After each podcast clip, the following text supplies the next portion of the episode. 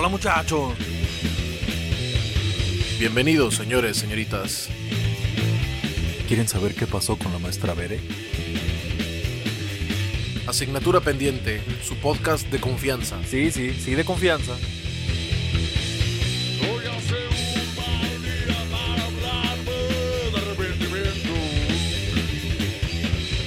Asignatura pendiente, escucha el podcast todos los lunes en las plataformas oficiales. Te esperamos todos los miércoles en Facebook Live, o en vivo, o en directo, o como quieras. Hola, hola, buenas noches. Estamos en su podcast Asignatura Pendiente, continuando con la tercera y última parte de la entrevista que le hicimos al profesor Enrique Barcelona sobre, pues, en primer lugar, cómo está la educación en Cuba y un segundo tema un poco más extenso y complicado sobre la situación actual del pueblo cubano y vamos a ver cuáles son sus impresiones, vamos a ver qué es lo que él piensa, qué es lo que él sabe, teniendo en cuenta de que él tiene familia en Cuba y le están diciendo eh, pues ellos cómo ven la situación allá. Entonces compartimos este este podcast el día de hoy para que pues terminar con esta, esta, esta saga de tres capítulos hablando con el profesor Enrique Barcelona. Los dejamos con la entrevista. Muchas gracias.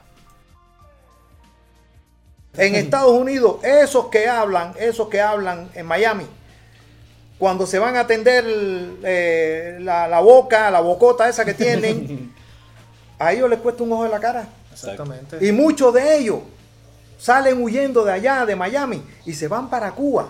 Se van para Cuba para atenderse en Cuba. Gratis, exactamente. Gratis. Muchos de esos bocones que hablan ahí en Miami van a Cuba cuando tienen una enfermedad determinada, cuando su familia tiene una enfermedad determinada muy grave, que saben que le va a costar un montón, se van huyendo para Estado, para, para, para, Para Cuba, Cuba de nuevo. para atenderse. Y entonces allá en Cuba le pagan a esos médicos que lo están atendiendo una miseria, le pagan como cerca de 200, 300 dólares para que le hagan una operación que allá en Miami les cuesta millones de no hubieran dólares. podido pagar regularmente. O no pueden pagarlo. Entonces son traicioneros, son gente eh, baja. A mí me, por eso yo digo que me causa una pena tan grande, porque esa gente no tiene la moral de decirlo ante todo el pueblo cubano, decir toda esa barbaridad que dicen de Cuba, no son capaces de decirla ante, ante el pueblo cubano. El pueblo cubano, la presidencia del pueblo cubano, en todas las tribunas internacionales, ha planteado el cese del bloqueo. Y la inmensa mayoría de los pueblos del mundo han estado en contra del bloqueo. Solamente dos países. Israel. Israel, que es una marioneta de Estados Unidos, Exactamente, y que la- Estados Unidos. Son los únicos dos. Son los únicos dos países que están realmente bloqueados por el mundo entero. Pero desgraciadamente, económicamente, todavía todos los demás pueblos tienen eh, Intereses, intereses en. Estados Unidos y desgraciadamente no pueden hacer otra cosa. Exactamente. Pero aquí lo único que, que yo le, le- les puedo poner, eh, vaya, una, eh, ¿cómo que se llama? Vamos a poner una... Una solicitud, una, Eh, un argumento, una carta sobre la mesa. No, eh, apostar, vamos a apostar. Yo apuesto, apuesto mi vida contra todos los que están hablando en contra de Cuba, que se quite el bloqueo y que le den un mes, no estoy hablando de un año, que quiten el bloqueo a Cuba y que le den un mes a Cuba para que ustedes vean si no se convierte en la potencia más importante de América Latina. Claro que sí. Y se acaba todo en un mes. Se acaba todo el problema económico en Cuba. Todo el problema económico de Cuba se acaba en un mes de cese del bloqueo. A Estados Unidos no le conviene que se acabe el bloqueo. Porque enseguida que se acaba el bloqueo, todas las playas y todo el turismo en Cuba se levanta. Se va a, explo- ajá, Sí, va a claro. explotar. Se levanta. Y además de los elementos económicos, termina siendo un ejemplo internacional para, mira, un país socialista sí puede. Exactamente. Un país, la- la- el socialismo sí es una alternativa. Exactamente. Y eso, eso yo pienso que más allá de, de lo que pueda representar una competencia económica para Estados Unidos, representa esa verdad histórica internacional de decir, Sí, sí, sí. mira, cabroncitos, ustedes la cagaron, aquí de veras Sí, sí, sí. se puede crecer y se puede ser grande con este medio alternativo. No, de hecho, eh, eh, los sistemas sociales, eh, en el caso tuyo que eres historiador y lo sabes, es de la comunidad primitiva al esclavismo, al feudalismo, eh, el capitalismo, y después del capitalismo, ¿qué es lo que viene? El socialismo, Mm, Exacto. sistema socialismo. Que tiene, que tiene entre otras cosas, para, para no ahondar mucho, lo que lo- por lo que lo defendemos es que, como decíamos, que tiene propósito, ¿no? Sí. El socialismo sí tiene el- el- la idea del, del fin del fin o del objetivo final, que es la, el bienestar. No, y, el, y en el caso pueblo, de, ¿no? y en el caso del socialismo, el socialismo no desdeña eh, la propiedad privada. Ah, claro. El comunismo sí, pero el socialismo no desdeña la, la- la propiedad privada, al contrario. Pero la propiedad eh, privada, pero no abusando. Sí, sí, que se mantenga en el, en el, en, o sea, nuestra propiedad privada como, como maestros es nuestro tiempo de ejercer las Sí. clases. Yo, yo sigo siendo dueño de esa Eh, propiedad exactamente, privada. esa propiedad es mía, este negocio es mío, esta empresa es mía. Precisamente. Pero, pero, pero los, los trabajadores tienen También seguro social, tienen todo. Y además el salario no puede ser, porque el Estado, en el socialismo, el Estado mm, eh, pone un, un, un- un salario mínimo, estándar, eh, un estándar. Es decir, los trabajadores no pueden, eh, no pueden ganar menos de 10 mil pesos. Ese es el salario mínimo. Y entonces de ahí para arriba. Depende de la empresa, depende de que el, trabajo, el trabajador tenga nivel académico, que tenga, si tiene nivel académico, gana un poquito más. Si tiene maestría, gana un poquito más. Si tiene doctorado, te gana un poquito más. Sí, sí. Eso, ese, eso es en el sistema socialista. Sí, Entonces, claro. eh, no es tampoco que, que México o, u otros países capitalistas se vayan a convertir en socialistas, pero que el capitalismo que tengan sea un capitalismo donde genere más igualdad Sí, social. Menos egoísta, exactamente. Menos no egoísta. Y precisamente eso es lo que yo estoy en contra, no necesariamente de, como bien dice, de la propiedad privada ni ese tipo de cosas. Eh, más bien de cómo competimos en un mercado, ¿no? Nosotros estamos en el mercado de la educación, entonces una empresa como la empresa en la que trabajaba, que tiene muchos recursos, participa con una gigante, o sea, con elementos increíbles, ¿no? La dueña tiene su escuela, o los dueños tienen su escuela, sus salones, sus eh, aulas, sus, todos los elementos, y uno participa con la mano de obra. Exactamente. Entonces es una participación totalmente desequilibrada en el mismo mercado. No, de hecho, nosotros, es lo que- nosotros trabajábamos en una escuela donde no teníamos seguro social. Eh, que ahora se está, se está atacando. Pugnando exactamente. Se está pugnando. ¿Cómo es posible que no tengan seguro social? ¿Y cuántos trabajadores eh, trabajan, en, trabajan en esa escuela? Informales. ¿Y cuántos años ya ¿Y perdieron? cuántos el años servicio? perdidos sin tener eh, vacaciones pagadas, sin tener, eh, de hecho, sin antigüedad? Porque todos esos años que trabajamos en la escuela privada no, no recuperamos antigüedad. Antigüedad, exactamente. Exactamente. Entonces, a final de cuentas no es no es una lucha en contra del capitalismo tal y como está, que pienso que sí está que sí está muy desgraciado, ¿no? Que la única finalidad sea la utilidad, que no le importe las la, el- la ¿cómo se llama? la naturaleza está al servicio del capitalismo de manera indiscriminada, se generan lujos y se desechan lujos nada más por una idea de prestigio y cosas así. Eh, y la idea de comunidad se queda mucho, mucho muy de lado. La verdad es que también estamos, yo pienso, somos simpatizantes de ese, de ese modelo y creo que estaríamos también en el mismo lugar que usted si desde afuera de la patria alguien está hablando mal de nuestra Sí. patria. La verdad Sí, es que sí genera, sí, sí genera mucho, mu- mucha ira, yo creo, y muy mucha vergüenza. Como Hay mucho, dice. hay mucho valor en Cuba. eh, mi familia está en Cuba. eh, yo realmente me inclino hacia ellos. eh, si yo tengo que arrodillarme, me arrodillo ante ellos, porque realmente son los que en estos momentos están materializando la necesidad tan grande y la, y, y la desgracia tan grande que nos ha ocasionado desde hace muchos años el, el periodo especial y en este caso eh, la ¿cómo es esto? el bloqueo El bloqueo, el criminal de Estados Unidos contra. Qué indignante, la verdad. Entonces, eh, Usted, eh, vamos a en los noventas, bueno, en la etapa escolar, eh, ¿cómo son las escuelas? Allá las escuelas cubanas son parecidas a las de aquí de, México. En la primaria, primaria son seis años de primaria, después viene la secundaria, que son tres años de secundaria. La preparatoria también son tres años. No es como aquí, que son por semestre. Ahí son, son años, tres años de preparatoria. Es decir, que es primero, segundo, tercero, cuarto, quinto, sexto, primaria.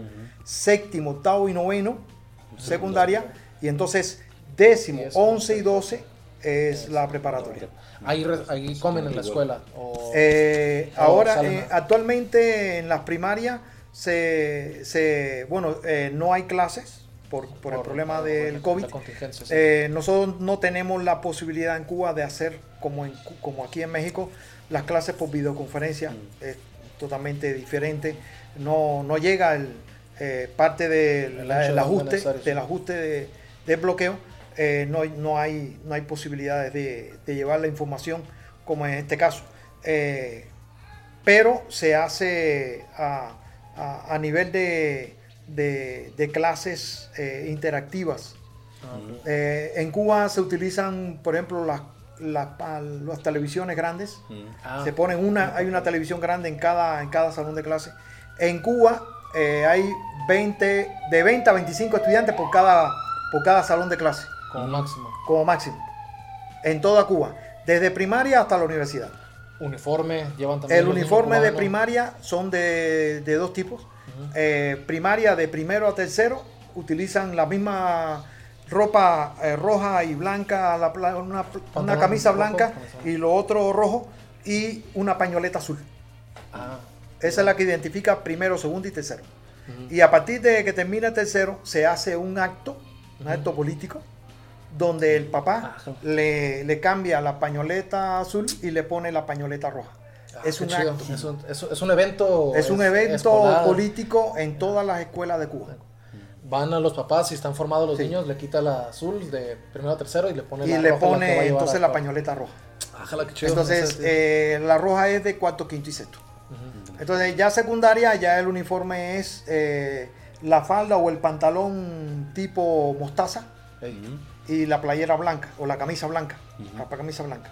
Y entonces en, la, en el preuniversitario es azul y blanco. Azul y blanco, ok. Ya en la universidad ya pueden vestir. Ya he vestido eh, de civil. Igual hacen, aquí en México, no sé si ha visto que en las primarias y secundarias hacen honores a la bandera.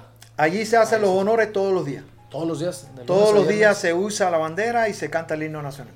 Todos los días, de lunes a viernes. Empezando las clases y... Sí. Se hace un acto político antes, pequeño, donde se informaciones. Primero se hace se iza la bandera y se canta el himno nacional y entonces después se hace el acto político hablando de algo. De, y, también desde, desde, desde, la primaria hasta Desde la, primaria hasta la, hasta la preparatoria. Ah, la preparatoria. Y después de todos estos eventos sociales alrededor, no, no, puedo creer todavía que haya quien no se contagie de esa de, ese, patriotismo. en el caso de la universidad, como están vestidos todos de civil, es decir, no se sabe exactamente.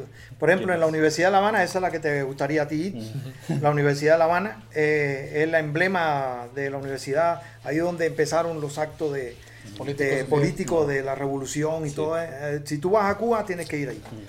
Y caminar por la escalinata donde caminaron todos ellos y caminar por todas las calles donde asesinaron a, a, los, jóvenes, y todas esas cosas. Entonces, eh, en, aquí, ahí en la Universidad de La Habana se estudia derecho, se estudia filosofía, se estudia letras, se estudian diferentes carreras que son de, índole Social, sociales y humanas. Y entonces, eh, en una, en el acta, en el acta de la entrada donde está la alma mater, ahí es donde se iza la bandera. Ya, pues, pero la gente no canta el himno nacional porque ya son grandes y están cada uno para sus, facultades. Pero es así. Así se entra y se... ¿Y este, cómo se, se, hace el trámite para entrar a la universidad? Este, ¿Cómo elijo yo mi carrera? ah, ya. Cuando, cuando un estudiante está en la preparatoria, terminando la preparatoria, tercer año de la preparatoria, eh, hay un periodo de tiempo en mayo, junio, por ahí, que, que tienen que hacer una elección de carrera. Pero los estudiantes de la preparatoria, todos los estudiantes de la preparatoria, tienen cuatro o cinco opciones. No sé, ahora eran, cuando el tiempo mío eran cinco, ahora creo que son cuatro. cuatro opciones. Entonces, esas cuatro opciones, evidentemente, tú las vas a buscar por la línea tuya, ¿no? Sí. Si es de la letra, viene, no sé, derecho, psicología, periodismo, es decir, cuatro carreras que tengan que ver con la parte de la letra. Si es medicina, medicina, eh, enfermería, veterinaria, bioquímica, cuatro carreras. Entonces tú escoges esas cuatro carreras y las envías. Es decir, las manda, la entrega en tu salón de clase y del salón de clase a la dirección y de la dirección lo mandan para el Ministerio de Educación. Y entonces, eh, cuando tú terminas la preparatoria, terminas con un promedio. Un promedio en toda la preparatoria, que es lo mismo que se hace aquí. El promedio de preparatoria. Sí. Y entonces tiene que someterte a un examen de ingreso. Un día el examen de ingreso, pero el examen de ingreso es en la preparatoria. No es en la facultad ni nada de eso como aquí, sino allá en Cuba es en la misma preparatoria. Se hace, se reúne y viene con el mismo protocolo de cuidado, que nadie se fije. Ahí es importante, no puede haber fraude porque te sacan, Copiar. te sacan automáticamente. ¿Vieron niños copiones? Entonces, eh, hacen el examen de ingreso y ese examen de ingreso también va para allá, para. Ujú.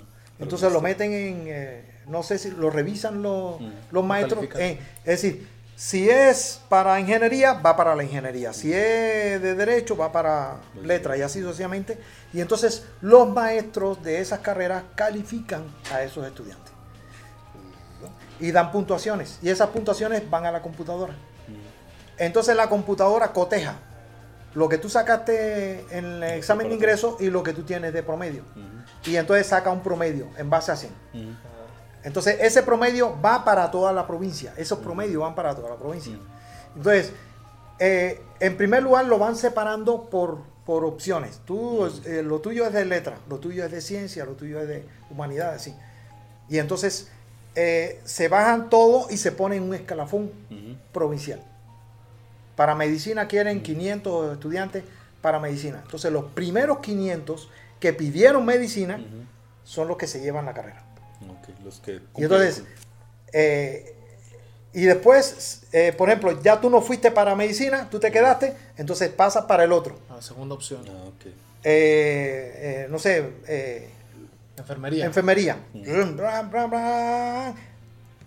Desde 100 hasta no sé cuánto. Desde 100 hasta cuánto, todas las carreras. Recibo hasta todas las Todas las carreras. Cuatro Entonces, opciones. Las- Las cuatro opciones. Entonces, el día, no sé, en junio por ahí, en esta fecha, aparecen ya las listas Publicadas. las- publicadas. Oye, qué Y chistaría de veras. entonces, eh, vamos a suponer que tú apareciste, pero apareciste en la tercera opción que pediste. O apareciste en la segunda que tú pediste, o en la primera, lo que sea. O no apareciste en ninguna. Si no apareciste en ninguna, entonces el Ministerio de Educación convoca a todos esos estudiantes que no aparecieron en ninguna opción, pero sí hicieron el examen de ingreso, al Ministerio de Educación. Y, y le ponen. De todas las carreras que se quedaron, por ejemplo, en medicina, sí, se quedaron cinco en medicina. O en medicina casi nunca queda. Pero bueno, hay carreras que quedaron cupos, que no cubrieron. 10, 15, 5. Y entonces le dicen a los estudiantes, al estudiante, depende. Es decir, es por orden de llegada. Por orden de llegada, te van diciendo, el primero, ah, venga para acá. Aquí están las carreras. Y entonces tú escoges. Ah, ok. La que tenga cupo, ajá. Sí, esta me, me gusta. Esta me gusta. Esta me gusta. Es decir, que el que no, el que no eh, quiere es porque no quiere. No le gustó ninguna. y dice, bueno, de plano, yo no. Ese sí, ya. quedó. Eh, eh, exactamente, esa era mi duda. Y, y de plano para el que dice, no, yo no quiero estudiar algo. No, no, ya oficial". la, la, eh, la eh, universidad no es obligatoria. No es obligatorio. Pero la preparatoria, hasta la preparatoria es obligatoria. Sí, ya, tienes Es que ir decir, o tienes que ir. O, o tú terminas preparatoria o terminas una carrera técnica. Eso- esa, era mi, esa era mi duda. Sí, porque Sí, de la secundaria, desde la secundaria hay dos opciones. Ujú. Preparatoria o enseñanza técnica. Pero es Ah, obligatorio. Sí, sí. Eso es, obligatorio, sí. Es obligatorio hasta de... eh, puede ser una multa para el padre si no entra o, o hasta privación de libertad. Si ¿En ven serio? que hay una... O sea, que el papá no lo manda a la escuela y que lo tiene ahí en la casa. ¿no? La policía enseguida, hey, ¿qué hay? Porque es todo más personal, ¿no? Eh, incluso los, los servicios médicos que me dice que tiene cada, cada comunidad muy cerca un, Eh, un el servicio médico es totalmente contrario a aquí. Eh, por ejemplo, una comunidad, vamos a hablar de un coto, un coto, que tiene aproximadamente como 100 casas. Ese coto tiene un puesto médico. Es decir, tiene un consultorio médico, se le llama en Cuba. un consultorio médico. Ese consultorio médico son de tres pisos. En la primera planta es el consultorio. La segunda planta es donde vive el doctor. Es su casa. Es la casa del doctor, joven, recién graduado de la escuela de medicina. Y en el tercer piso vive la enfermera, oh. con su familia. Es decir, que ellos no se mueven de ahí. Ellos ahí están. Ellos ahí están permanentes. Si a las 3 de la mañana tienes un dolor de muela, tú vas allí y llamas y, te, y viene la enfermera. Ese es el consultorio médico. Es decir, tú no puedes ir al policlínico sin que te hayan atendido. Antes en el en consultorio médico. Sí, que te hayan visto. Sí, porque en el consultorio médico tienen el registro de todas las personas que viven en esa comunidad el año que tienen, que si tienen, si padecen de diabetes, si padecen de esto, lo otro, si hay una muchacha embarazada, el tiempo que tiene de embarazo, eh, si, es, un, adulto mayor, si es, si tiene 90 años, si tiene problemas, eh, todo. Y ese, esa enfermera visita a ese adulto mayor si no puede caminar hasta aquí. Ella va todos los días y le toma la presión, le mide la temperatura. El azúcar. Esa es la atención primaria en Cuba. Después de la atención primaria viene los policlínicos. Es decir, si tú tienes un problema de que te hay que sacarte una muela, evidentemente ellos no tienen para sacar una muela, no tienen los instrumentos, ni tienen la preparación para sacar una muela, porque el médico que está ahí es un médico general. Entonces no es un especialista. Entonces lo tramita al policlínico, pero ya con la orden, que es lo que tiene. Ya va Entonces, el policlínico no lo conoce, no conoce al, enfermo, pero sí conoce al, médico y ya sabe de qué cosa es. Lo viene y entonces ahí ya le dan la primera atención. Abre la bocota. Abre la bocota o una hernia y le operan la hernia, cosas sencillas. Ya si es un problema ya mayor, es una cirugía más, más entonces lo llevan, ya lo tramita el policlínico con la ambulancia, lo tramita al hospital. Pero ya directamente, ya entubado, con todos los, elementos. Lo que necesita. Ya después de haber pasado por esos primeros filtros. No, aquí en el centro de salud tienes que hacer un colonón. Aquí hay un dicho que dice, me tengo que venir muriendo para que me... No, allá en Cuba, allá en Cuba, lo primero que se atiende es el dolor. Una persona llega eh, gritando y aunque haya una fila de cuatro personas, entra esa. De hecho, ya la gente eh, que estaba en la, en la, puerta para entrar, eh, se separa para que entre el otro. Que, es, que hay mucho menos eventualidades que aquí, yo creo, ¿no? Aquí... No, Allá en Cuba no se muere un niño. Para que, para que haya un atropellado, un electrocutado. Allá en Cuba no se muere un niño. Un niño, eh, una mujer embarazada que va a dar a luz, si ven que el embarazo viene con problemas, internan a la embarazada hasta que dé a luz. Todo el tiempo hasta que dé a luz. Si tiene bajo de peso, no aumenta de peso, la internan y le dan el tratamiento para que aumente de peso. Allá en Cuba no se muere un niño. Con todas las, eh, las inconvenientes económicas que tiene la salud pública en Cuba, Allá en Cuba no se muere un niño. Allá en Cuba eh, se está luchando porque el adulto mayor rebase los 90 años. Allá en Cuba. Eh, en los barrios, los médicos y las enfermeras del consultorio médico atienden a los adultos mayores en los parques. por la mañana temprano le hacen ejercicio, reúnen a todos los viejitos y le hacen ejercicio. Yo invito a todo el que quiera conocer la realidad cubana que visite Cuba. Cuando ustedes regresen de Cuba, van a venir fortalecidos de muchas cosas. Más, más allá de, escuchar, eh, ¿cómo se llama? Opiniones como de Chumel Torres y de todos esos pinches eh, derechosos que Mira, hay muchas... Llegas y, y ves a, este, llega Ipono, no me acuerdo cómo habla de esas comunidades, que vea las que están aquí en México, mm. de la frontera que le dicen la pared, los, los jóvenes cubanos porque quieren irse a enfrentar. No, es que, es que, mira, eh, eh, desgraciadamente aquí en México hay periodistuchos, porque no son periodistas, no tienen moral para decirse periodista. Lo único que tienen es una carrera, yo creo que la hecha a través de, de, de, de arrodillarse a todos los maestros de esa forma hicieron las carreras, me imagino. Y de esa manera están pagando todos sus posgrados y todas esas cosas que no tienen eh, de verdad el sustento, el sustento moral para hablar. Eh, esa, esa gente eh, nunca han visitado Cuba. Y esa gente nunca han visitado los lugares donde hay extrema pobreza aquí, en México.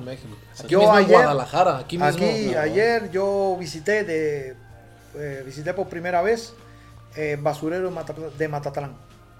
Eh, somos una organización de maestros que, estamos reunidos en, agrupación y estamos viendo la posibilidad de poder ayudar a, a ciertas y determinadas zonas donde hay niños con esa marginidad y esa pobreza extrema. Y ayer yo los invité a que fueran ahí al basurero. Yo nunca había entrado al basurero y entré con ellos. Sí, claro. Hay que, hay que, hay que ver, hay que ver. Ahí hay niños que ya tienen 7 años, 5, 7 años, que no están ni siquiera registrados como nacidos. No tienen acta de nacimiento. Estoy hablando de Guadalajara, yo no estoy hablando de zona de zona por allá marginada, en eso. estoy hablando de Guadalajara. Entonces, eh, y, y, esos periodistas hablan de Cuba. ¿Qué cara tienen para, Cuando en Cuba no hay un niño que no tenga una escuela. No hay un niño que, no, que muera de hambre. O, en Cuba no hay mendigo. En Cuba no van a ver a un niño en, la, en los puntos de los, de los semáforos, en los cruceros, haciendo como payaso. En Cuba no se ve eso. Y eso es dignidad para y eso es, dignidad. Y eso es dignidad en Cuba. Nosotros es cierto que tenemos tremenda complicación con la, con la economía, producida por Estados Unidos, producida por voceros y por periodistas mediocres como esos que hablan, producida por eh, traidores a Cuba que llegan a Miami y empiezan a defecar de su propia tierra. Y, y, también de la gente que consumen ese tipo de noticias de noticias falsas. Exactamente. Y que las propaga sin, sin, sin conocimiento de causa. Y yo creo que ahorita, este, concluyendo con la parte que nos habla de, de, cómo está la educación y cómo está la salud, eh, realmente cuál puede ser la queja de, de, este grupo o este grupúsculo de personas que supuestamente se están... No, pues, ese grupúsculo lo único que quiere es dinero. Quieren comprarse una camioneta. No, ellos no, ni siquiera una camioneta. Ellos lo que necesitan es, eh, primero que lo pongan en la, en la pantalla verse, es decir, saberse ellos que están saliendo en CNN, que están saliendo en, eh, en las publicaciones de, de, New York Times, de Miami, eh, que, que, en México aparece la, la imagen de ellos. Pero desgraciadamente lo que, lo que debe saber la, la, gente es que la mayoría de esa gente que aparecen ahí tienen antecedentes penales, son rateros, mm. son asesinos, son violadores. Muchos de los que se fueron para Miami, que se fueron para Miami, que yo los vi, los vi en las balsas, pues se iban en Miami, se iban en balsa de 20, de 40 gente en las balsas y llegaban tres. En la travesía de La Habana a Miami, ellos tiraban por la borda a los niños que estaban llorando, a las madres que estaban gritando. Eso es lo que hacían mucha de esa gente que hablan en las grandes emisoras de la televisión norteamericana de Miami. Eso. Que, Pregúntenle qué es lo que hicieron cuando ellos salieron en la travesía. ¿Qué fue lo que hicieron? ¿Con cuánta gente salieron y cuántos llegaron? Pregúntenle. Esa es la esencia de esos cubanos ratas que hablan en contra de la revolución cubana. Que hoy quieren, que hoy quieren hablar con estatura moral diciendo que la revolución cubana está mal cuando... No, no tienen moral, no tienen moral. Ellos tienen que estarle llorando muchísimas veces a los tantos niños que tiraron por la borda para los tiburones. Para ellos asegurar su lugar. Para, ellos asegurar el lugar que necesitaban a llegar a, al imperio. imperio. Eh, ahora ya continuando, eh, le tocó eh, le tocó alguna vez ver de cerca, a platicar tal vez, estrechar la mano del comandante. No, nunca, nunca, no, no, no. Está, era muy difícil porque la agenda que tiene que tenía Fidel era muy grande. Yo Fidel no, no descansaba. En la plática hubo gente que sí estuvieron alrededor de Fidel, que estaban en la mesa grandota, una mesa grandota que tenía de despacho Fidel, y estaban todos los generales y toda la gente ahí y que él se ponía a hablar y se ponía a hablar y se ponía a hablar y se ponía a hablar y se ponía a hablar y llegaba a las 2 de la mañana y ya ellos estaban cayendo así del sueño. Y se dio cuenta de que estaba solo hablando. Y hizo así ¡bam! y le dio un golpe a la mesa. Oye ¿qué pasó? Solo hablando dime comandante pues estaba muerto el sueño. Fidel no tenía descanso. Eh, Fidel no tenía descanso. Fidel estaba hablando eh, por Cuba y estaba hablando por los países más pobre del mundo. La vida de Fidel fue eh, a favor de África, a favor de América Latina, eh, y en contra del gobierno de Estados Unidos y en contra de los títeres de América Latina. Exactamente, y lo hizo también que, que, el castigo que recibió de Estados Unidos fue todo este tipo de atentados y de... Él 193 planes de atentados en toda su vida. Desde que él estuvo preso en, en, en, la isla, desde que él estuvo preso en la isla, eh, estuvieron eh, buscando la forma de asesinarlo eh, de una forma u otra. Aquí en México cuando estuvo, también buscaron la forma de, de poderlo, pero aquí lo cuidaron. Aquí en México sí, fue apapachado y cuidado, lo escondían. Eh, cuando las prácticas de tiro eh, lo, escondían en diferentes lugares de, de campo mexicano, eh, de los ranchos, gente de dinero que apoyaron a, Fidel, que fueron los que en definitiva pusieron la mayor parte del dinero para las armas y todas esas cosas, la gente que los entrenaron a ellos en tiro, en la guerrilla, eh, mexicanos. Eh, México siempre ha sido el hermano, el hermano mayor de Cuba. El hermano mayor de Cuba siempre ha sido México. Eh, que honra, pero más menso, menos, valiente. A lo, que, a lo que iba era, ¿cómo se llama? yo escuché dos, de dos atentados y se me hace que, eso explica precisamente cómo era su, cómo era su personalidad de, de fuerte, o sea, determinante, de un atentado que tuvo con una, con una exnovia alemana, creo, que los conoció, ahí están los barbudos, este, ah, no, abajo porque venían subiendo en balsas al barco alemán que acababa de llegar. Entonces a los años la hacía la contrata para que envenene su, su café o su bebida. Entonces pide llegar con Fidel, entonces dejan a sus escoltas abajo en el hotel, el más importante de La Habana, no me acuerdo cómo se llama, y sube la muchacha y se encuentra con Fidel, y Fidel en camisa y le pregunta, este, ¿qué? ¿Vienes a asesinarme o te mandaron para asesinarme de la CIA? Y la roca, pues sabiendo que sí, que sí le habían mandado, nada más se, se, eh, se, puso nerviosa y el arma y el, y el veneno que le habían dado se metió al baño y los tiró nada más de la presente, a, la presencia de Fidel Castro, renunció no, es, su eh, empresa. Fidel tiene, tiene una, yo lo miraba muchísimo la figura, eh, lo miraba muchísimo la forma en que se proyectaba. Y además lo admiraba mucho porque siempre decía la verdad a Estados Unidos.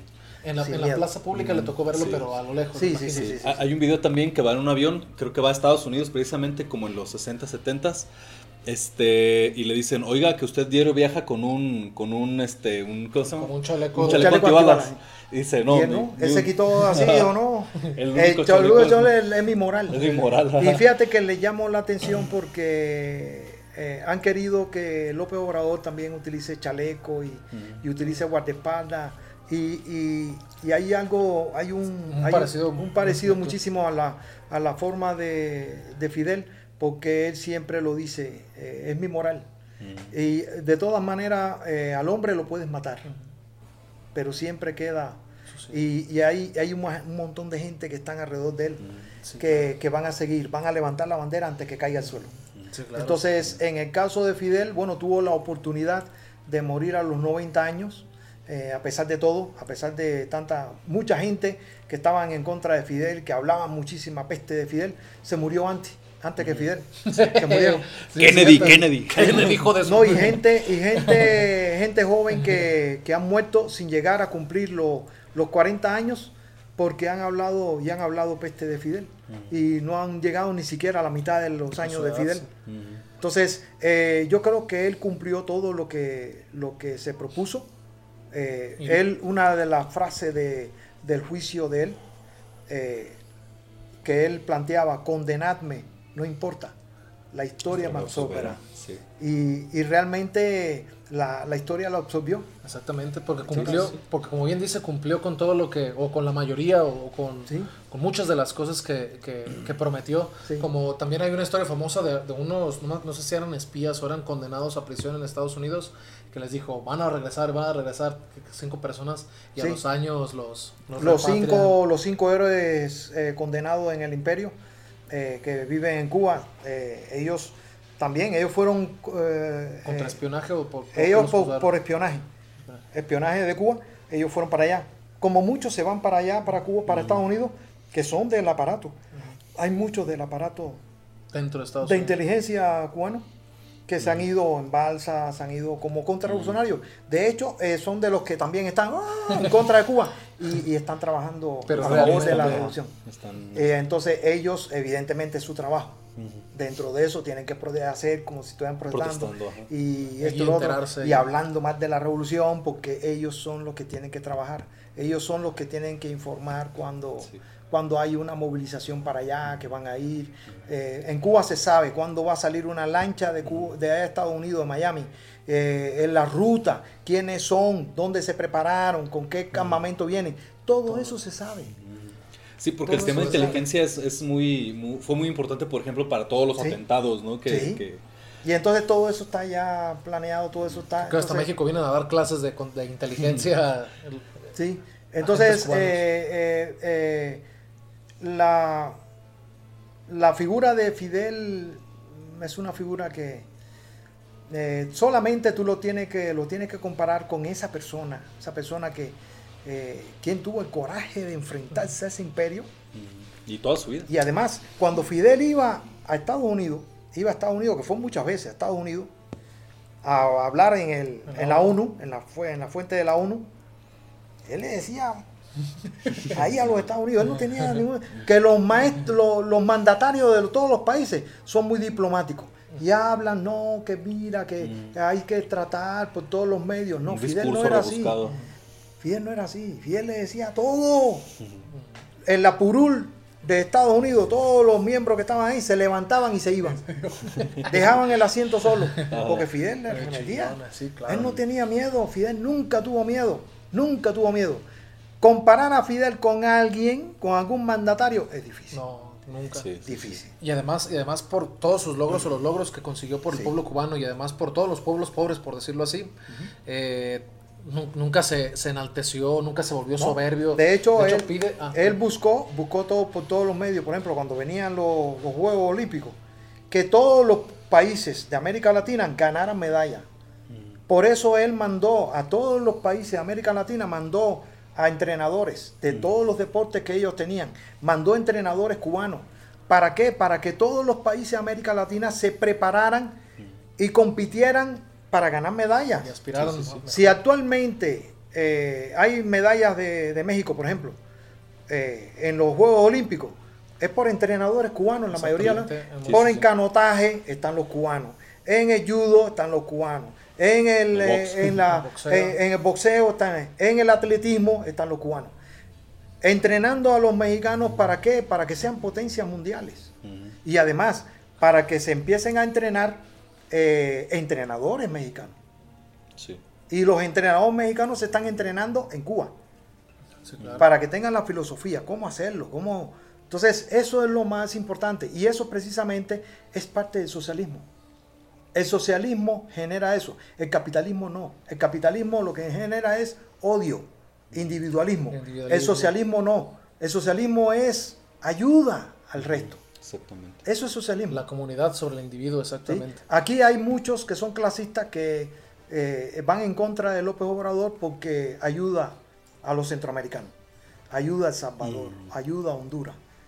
Pero es que si nosotros no ayudamos a Honduras o no ayudamos a El Salvador, nos vamos a fastidiar nosotros, porque esa gente van a ser tan pobres que van a venir para acá. Exacto. La única forma de nosotros evitar que ellos vengan para acá es desarrollándolos. Exactamente. Para que ellos se queden allá. Generando sus condiciones. Generando sus condiciones. Entonces los clasistas están en contra de eso. Así es. ¿Por qué? Porque ven para ellos nada más. Es lo de ellos nada más. Cuando se queda en el Fobaproa el dinero, cuando se queda en, ellos dicen, las manos de los ricos. Si viene el camión de la basura y recoge su basura y no la del vecino, a ellos no les interesa. Mm. Pero es que la peste del vecino me va a llegar a mí. Sí, a huevo. Va a mí, entonces tenemos que ayudarle.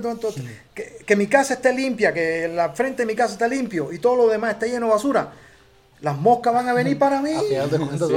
Así es. Sí, claro. Entonces, nosotros tenemos que ser no socialistas, tenemos que ser más sociables, más humanos, más compañeristas. Eso es lo que se busca. Exacto. Y eh, para concluir con el tema del, comandante, pidió que las calles no se nombraran a su nombre, pidió, tuvo así como Es, es algo de muy de él, eso. Eh, desgraciadamente el pueblo cubano no, no está de acuerdo. No obedeció. No está de acuerdo. eh, de hecho, todavía no hay ninguna casa, calle con, con el nombre de Fidel, pero en un momento determinado eh, va a pasar. Sí. Va a pasar. como José Martí, eh, como- sí, porque no. Él, él, eh, él vivió para el pueblo, no vivió para él. Fidel no tenía eh, Lamborghini, no tenía coche de lujo, no tenía ropa de bonita, no tenía zapatos súper bonitos. Él lo que tenía un par de botas, que era lo que usaba, la- las muchas playeras de pues, ropa de verde olivo. militar. Militar, Mm. es militar. Y ese Entonces, es su emblema, ¿verdad? Del verde olivo, digo, los olivos con el con un rombo. El No, ese es el escudo de Cuba. Ah, es el escudo de Cuba. Es el escudo cubano. Ah, el que, el que trae aquí. Ah, el rombo que tú Eh, dices que... eh, que- un que- rombo rojinegro que trae ah, no, aquí que tiene aquí. estrella Sí, sí, ese es comandante en jefe. Ah, ese es el, el símbolo del por, comandante. el- por- por lo- por lo militar. Ah, por lo militar. por lo militar. Entonces, evidentemente, nadie más puede utilizar eso. Aquí no. Y terminó, ter- su tumba está, si no mal recuerdo, también en, En Santiago. En En Santiago, Santiago ¿no? de Cuba, al lado de la roca. al lado de la tumba de José Martí. Ah, están juntas. Él quería ahí, al lado de José Terminar. Como, como- pues qué, qué, qué interesante, ¿no? La verdad es que una de las, una de las personalidades, a mi gusto, más apasionantes de, de- de la historia universal. Sí. eh, sobresale por, por esa rebeldía Sí. desde su juventud en contra del, en contra del imperio, ¿no? En No, contra no, del- pero es que él desde niño estaba en contra de su papá. Pues Su su papá era rico, su ¿verdad? papá era millonario, era hacendado. Era hacendado. eh, y tenía muchos campesinos. ah, y entonces él desde niño, él desde niño, no, no porque, porque estaba en la escuela, él desde niño estuvo en contra de la explotación del hombre por el hombre. hombre por el hombre, sí. y entonces me queda muy claro que él criticaba, él criticaba a cómo el papá eh, tenía Explotaba a sus- explotaba a sus sus, subordinados. a sus obreros y él se lo decía, él se escapaba de la casa, iba para allá y entonces casi formaba la revuelta, le decía a los A los- a los, vecinos. a los peones que por qué ustedes van a, pa- ma- a mantener esto, esto está mal, eso no puede ser así, que ustedes no se gozan. Y entonces por eso a él y al hermano y a Raúl lo mandaron a la escuela religiosa. Lo mandaron Para a estudiar en una escuela para sacarlo de ahí, para que no revol- hiciera revuelto. En la revoltura ahí dentro en- del barrio. en los intereses de su papá. Y entonces lo mandaron a la escuela religiosa, pero de la escuela religiosa lo votaron. A los, a los dos lo votaron deshonrosamente porque eh, no creían en Dios. y entonces hablaban en contra de la, la iglesia. Entonces eh, los jesuitas fueron a una escuela jesuita, entonces lo, lo expulsaron deshonrosamente de la escuela jesuita. Y entonces, pero ya estaba ya en el nivel eh, preparatoria, universidad, y entonces ya era más grande, ya empezó en la Universidad de La Habana y ahí empezó Ujú. peor. Empezó, entonces a él fue, lo, agarraban preso y entonces él no se callaba. aparte, Era deportista eh, altísimo. Altísimo. Y mi, papá, mi papá, saludos Padre Santo, si vas a escuchar esto, nos dice que aquí cuando se, aquí está el Parque de la Solidaridad, ubica, este, Iberoamericana, cuando inauguraron el, el parque, la primera vez que lo cerraron y ya hicieron las instalaciones, dice que él corrió a, la- a la- a verlo por la calle porque estaba cerrada, a ver el, a, a Fidel Castro en, su, en el vehículo militar en el que lo traían y que era un... Sí, sal- Sí. sobresalía de, de todos los otros pinches presidentes enanitos. Pues era Carlos Salinas de Gortari. de 1.60. Y además bien parecido, eh, Sí. bien parecido, entonces barbú así. Entonces, eh, eh, a ellos lo pusieron los barbudos, los barbudos de la sierra, porque todos vinieron, es decir, la marca de ellos, el distintivo de ellos era la barba. La barba, ajá. Y entonces todos bajaron. Fidel, es- eh, El Che. Raúl, Raúl, el Che, Che, Camilo. Matos, todos. Camilo. Camilo Cienfuegos, sí. Uno de los, ¿cómo se llaman? De las de los atentados de muerte que tuvo, platica con Maradona, cuando Maradona tenía su programa de, de La televisión. noche del 10 se llamaba. Ah, la noche del 10, ya ves que era también muy partidario de la revolución. Este dice, ¿y cuál, te has dado, o sea, de cuáles te diste cuenta? Y dice que, dice Castro que ha tenido eh, a un lado de los camarógrafos Sí. o atrás de las cámaras personas armadas eh, queriéndolo, que después se dieron cuenta por seguridad de que estaban armadas y lo sacaron a la chingada. No, y algunos que tenían Pero- ya la edad, pero no, no. pero no les daba, dice, les, era, les daba miedo. era tan impote- imponente, imponente su- imponente su la, la forma de proyección de Fidel que, que no se animaban y aparte dice porque sabían que si me disparaban pues los iban a matar mi, mi escolta y, al- y un mercenario no quiere morir en el, en el atentado quiere disfrutar del pago de, Sí. de- Sí. del asesinato pero o sea que lo- su- la personalidad no como Que era tanta fortaleza moral sí moral, tenía. sí tenía la, para que las personas que estaban alrededor Fíjate que los que No hablan, tuvieron ni una los que idea. hablan de lo que del ciclo de guardaespaldas y eso que estaban alrededor de Fidel, que, ah, que se, se han ido a Estados Unidos y empieza, y han hablado eh, eh, Mal, mal, de la- Fidel, lo han hecho después de muerto. después de muerto Fidel. Es que se vivo, ponen a hablar mientras estaba vivo, aunque ellos estaban allá en Estados Unidos. No, Porque ya sabían que. porque además que eh, Fidel lo, lo podía, le podía decir categóricamente que todo eso que dicen es mentira. Y hablando de que si él tenía un montón de dinero, que si tenía fincas. eh, no, es que eh, todos los presidentes más- tienen que tener un espacio que, que de descanso que no puede haber. En el caso de López Obrador está en un lugar, sí, no es una super lujo, pero alrededor de él tiene gente que lo cuidan. Sí, es decir, claro. nadie, nadie puede ir hasta ahí. Para ver a- a- presidente tienen que ir a Palacio Federal. Exactamente. Pero ahí a su casa no. Tiene que haber. Exacto. Y entonces en el caso de Fidel, que es peor porque es una gente que, le, que lo querían matar, todo el mundo lo quería matar. Ajá. Entonces era peor. enemigos Entonces, poderosos, sí. sí, había gente que... Entonces eh, él, vive- él vivía en la zona del laguito, en la zona esa que te digo, el laguito, que ahí los que iban son gente que eran manos derechas de Fidel. Exactamente. Ahí, Y es por que- ejemplo, fue mi papá. Mi papá sí estuvo ahí eh, con Fidel. Sí estuvo al lado de él, conversando con él y camisa quitada y todo eso con Fidel. Pero eran gente... el puro.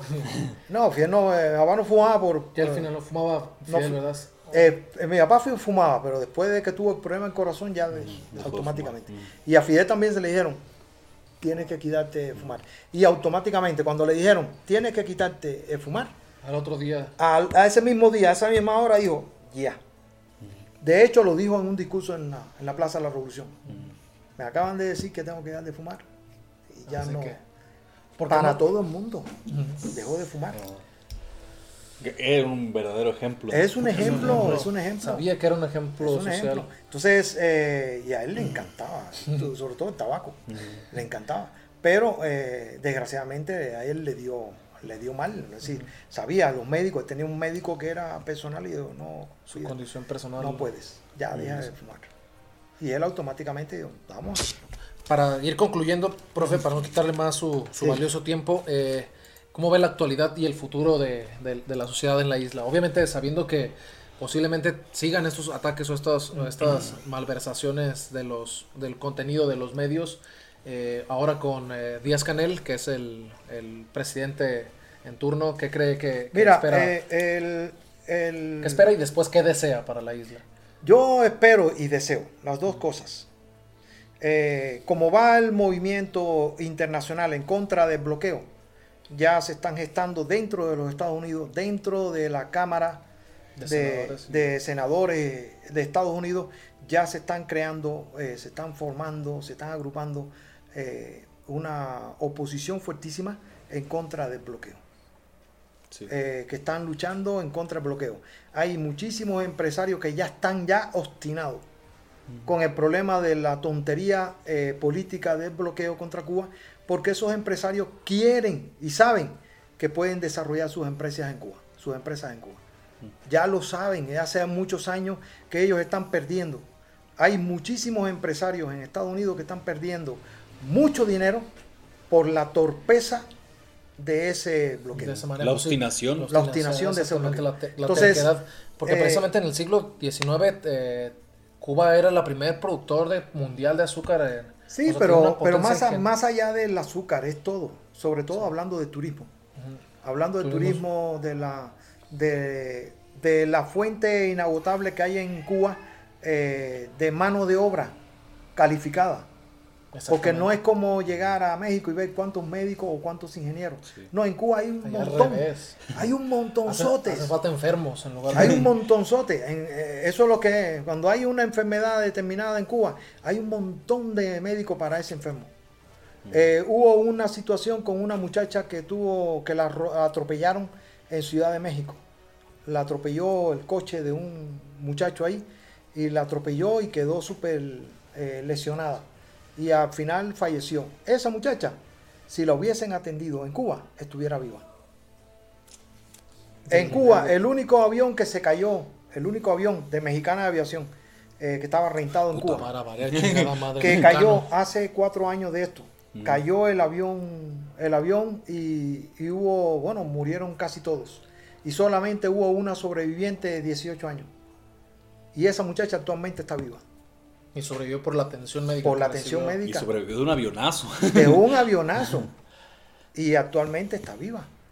Entonces, eh, eh, el, yo eh, espero que pronto el nuevo presidente de Estados Unidos se dé cuenta de las tonterías que han cometido los anteriores y la tontería que ha cometido él escuchando a los mexicanos traidores, a los cubanos que diga, escuchando a los cubanos traidores, sí, mexicanos, pero bueno, a mí lo que fundamentalmente me, me irrita son los cubanos, eh, escuchando a los cubanos traidores eh, y que Estados Unidos haya perdido tanto dinero en comercio por la obstinación de la, del bloqueo hacia Cuba y que se cambie esa política, que empiece a haber una apertura eh, diplomática, una apertura diplomática y que eh, Cuba va a empezar a, levantar, con, solamente con la, con la apertura de, las relaciones diplomáticas y, comerciales. Vamos a que puedan hacer ya, ya va a mejorar la situación en Cuba. Eh, el próximo presidente de Cuba ya está, porque ahí las bases están creadas. El próximo presidente de Cuba está, es una gente joven, menor que, Díaz Canel, pero con toda la preparación. Sí, claro, con, toda la preparación y todo. Con toda la idea de la, o sea, de la autodeterminación. Sí, de la autodeterminación del pueblo cubano y, reafirmar que Cuba seguirá siendo socialista. Eh, pues muchas gracias, señores y señoritas. Queremos agradecer de manera muy profunda al profe eh, Enrique Barcelona que nos, eh, pues, dilucidó muchas dudas, espero que lo hayan disfrutado, espero que si bien no cambió su forma de entender la situación en la isla, pues que se haya abierto alguna oportunidad de seguir investigando y seguir conociendo más gente. Tal vez el día que quiera venir alguien aquí opositor, pues también tenga el espacio de hablarnos y decirnos qué cree que es lo que está mal. Pero eh, entendemos fielmente, yo quiero concluir así que pues todos los países tienen sus problemas, ¿no? Si vienen aquí te preguntan a ti, oye, ¿cómo ves México?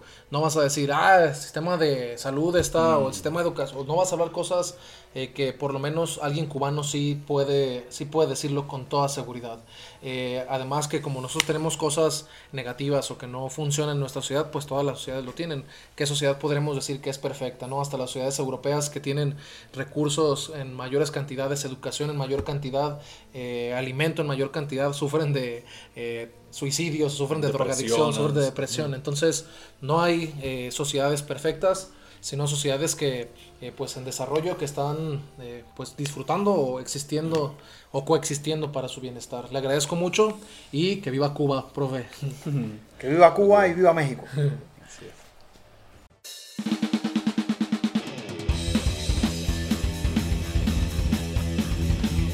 Pues ya se terminó.